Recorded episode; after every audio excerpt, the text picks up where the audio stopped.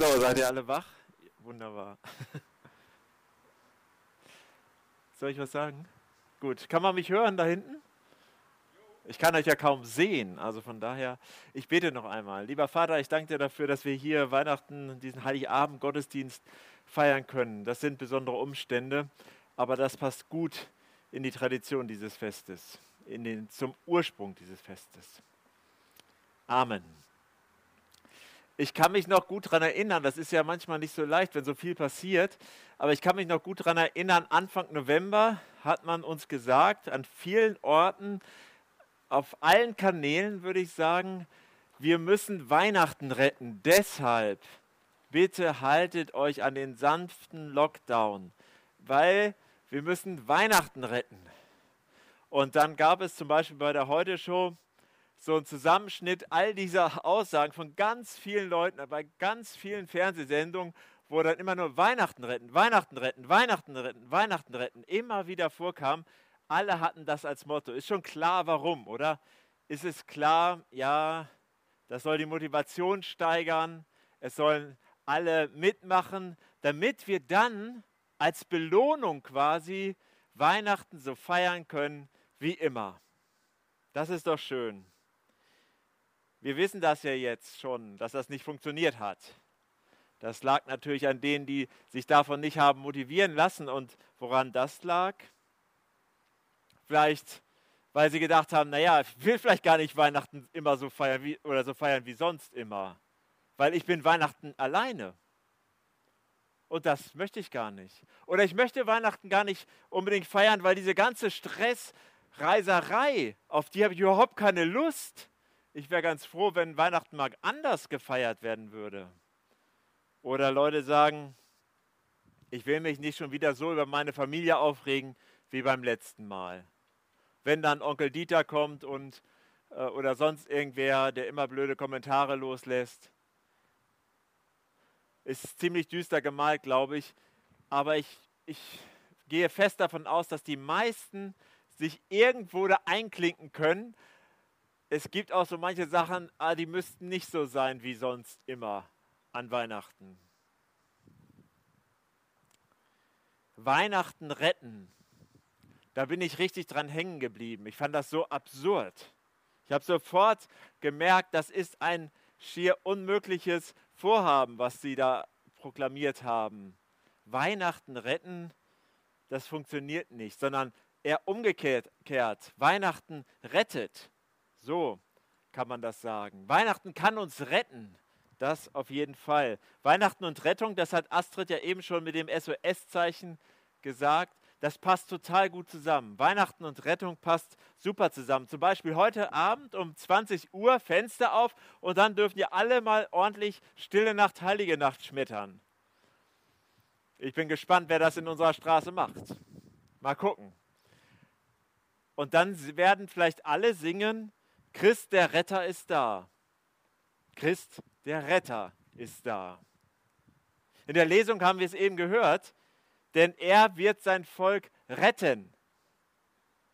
Er befreit es von aller Schuld oder von allen Sünden, steht da. Oder die Engel zu den Hirten auf dem Felde, bei den Hürden, also bei den Eingrenzungen. Euch ist heute der Heiland, das ist ein ganz altes Wort für Retter. Euch ist heute der Retter geboren. Weihnachten ist die Geschichte des Retters. In der momentanen Situation und Euphorie, die so langsam durchkommt, könnte man meinen, es gibt einen anderen Retter zurzeit. Der Impfstoff ist der Retter der Welt. Und Ugur Shahin ist der Vater dieses Retter, Retterstoffes. Aber auch wenn die Impfungen, die ja schon am Montag losgehen sollen, so zeitnah an Weihnachten dran sind, kann man das nicht miteinander vergleichen. Es ist nicht der Retter, sondern der Retter ist der aus der Weihnachtsgeschichte. Und vielleicht sollte man anstelle so eines äh, schönen Weihnachtsbaumes oder irgendwelcher Sterne oder sonst irgendwas äh, anderes Symbol wählen. Irgendwie was äh, passenderes, ein Rettungssymbol für das Weihnachtsfest. Das wäre doch gut. Oder eine Impfspritze? Nee, das wäre nicht so gut. Das passt nur dieses Jahr. oder vielleicht ein, eine Signalpistole. Ich habe wirklich überlegt, wo ich so ein Ding herbekommen kann. Ich dachte, das hätte einen schönen Effekt. Ist aber nicht so leicht. Und als Symbol so eine Pistole, vielleicht ja eine Rettungsweste. Das hat ja schon mal super geklappt. Ähm, Dankeschön. Ich habe eine Rettungsweste mitgebracht. Steht mir auch sehr gut, finde ich. Damit ist alles klar. Jetzt bin ich gerettet, oder? Ist doch wunderbar. Die habe ich von einem Freund ausgeliehen, der hat ein Segelboot und wenn man da mit will, dann muss man so ein Ding anziehen. Und ich habe zu ihm gesagt, hör mal Jens, ich kann doch schwimmen. Und er sagt, ja, kann sein. Aber manchmal kommt der Segelbaum, das ist dieses schwere Ding, was unten am Segel dran ist, von der anderen Seite und haut dich vielleicht um und dann liegst du da im Wasser ohnmächtig und kannst dich nicht selbst retten. Und wie lange kannst du denn schwimmen auf dem Meer? Naja, du hörst das ja. Man kriegt das nicht immer sofort mit und es ist erstaunlich, wie schnell man aus der Sichtweite eines rettenden Bootes kommt. Und dann ist so eine Rettungsweste natürlich super. Dann ist sie total gut, weil dann kann ich ja gerettet werden. Und das Tolle bei dieser Rettungsweste ist, Achtung, da ist sogar eine Rettungspfeife dran. Also jetzt kann nichts mehr schief gehen, weil jetzt bin ich definitiv gerettet. Rettung kann kommen. Und wisst ihr, wann das Ganze richtig, richtig sinnlos ist, was ich hier anhabe? Wenn ich zum Beispiel hier stehe. Ist total bescheuert. Wieso sollte man an diesem Ort eine Rettungsweste anziehen? Wir in Kiel können das ja noch ganz gut verstehen. Wir sind nah am Wasser, aber hier braucht man keine Rettungsweste. Die Rettungsposition passt sozusagen nicht. Wovor rettet die mich denn? Doch vor dem Ertrinken, oder? Und Ertrinken, das geht hier nicht. Ich habe mich gefragt, wovor rettet mich denn eigentlich der Retter, von dem hier überall die Rede ist? Wovon, wovor rettet der mich denn? Klar, in dem Text stand das dann vor den Sünden. Ja, das passt gut zum christlichen Glauben, die bösen Sünden und Sünder. Kann man es sich ein bisschen konkreter machen? Vielleicht denkt ihr das, vielleicht kennt ihr diesen Gedanken auch. Ich brauche das eigentlich nicht. Ich stehe ja mit beiden Beinen fest auf dem Boden. Wofür brauche ich bitte schön einen Retter oder eine Rettung? Das Kind in der Grippe, Krippe, der Retter der Welt, brauche ich den? Ich glaube, durch die momentane Krise ist auch was sehr Positives entstanden, nämlich ein gestiegenes Bewusstsein dafür, dass wir nicht alles in der Hand haben.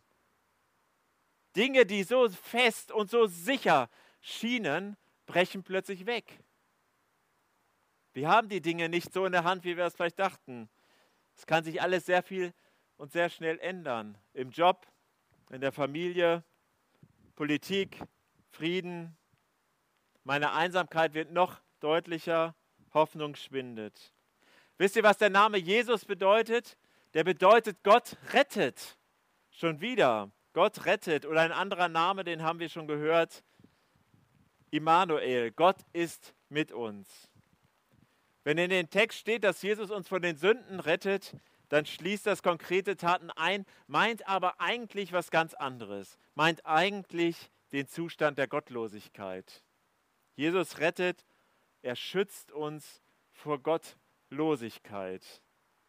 Das bedeutet auch vor dem Tod, vor Perspektivlosigkeit. Wenn ich nochmal an diese einsame Insel denke, auf der ich vielleicht stehe und sage, jawohl, ich habe festen Boden ähm, auf den Füßen, äh, unter den Füßen und ich bin mein eigener Herr, das ist meine Insel, dann ist das vielleicht eine Frage der Perspektive, ob ich Rettung brauche oder nicht. Was ist denn, wenn der Meeresspiegel zum Beispiel steigt über meine Insel hinaus und ich erkenne das überhaupt nicht? Ich sehe überhaupt nicht, dass ich in irgendeiner Form eine Rettung brauchen könnte. Vielleicht verliere ich da ganz schnell die Orientierung. Ich glaube, dass Jesus uns vor allem vor einer falschen Orientierung, vor einer falschen Perspektive retten möchte. Wir meinen, wir haben alles im Griff, wir kommen ohne ihn zurecht, aber das funktioniert nicht. Weihnachten ist Gottes Rettungsaktion der Extraklasse. First Class könnte man sagen. First Class Rettung aller Gott. Er rettet mich aus dem Hier und Jetzt und er rettet mich auch darüber hinaus. So eine Rettungsweste kann ich anziehen, aber sie ist nur dann sinnvoll, wenn ich ins Wasser falle. Sonst brauche ich sie ja nicht. Aber das Verrückte ist, auch auf einem Schiff, wenn ich die anziehe und nicht ins Wasser falle, ich fühle mich anders. Ich fühle mich gerettet, obwohl ich gar nicht in Not bin. Und bei Jesus, natürlich, er rettet mich über den Tod hinaus, aber er gibt mir jetzt schon das sichere Gefühl und das Wissen, dass ich gerettet bin. Das gibt mir sehr viel Hoffnung, Kraft und dann noch diese Zusage, dass er immer bei mir ist.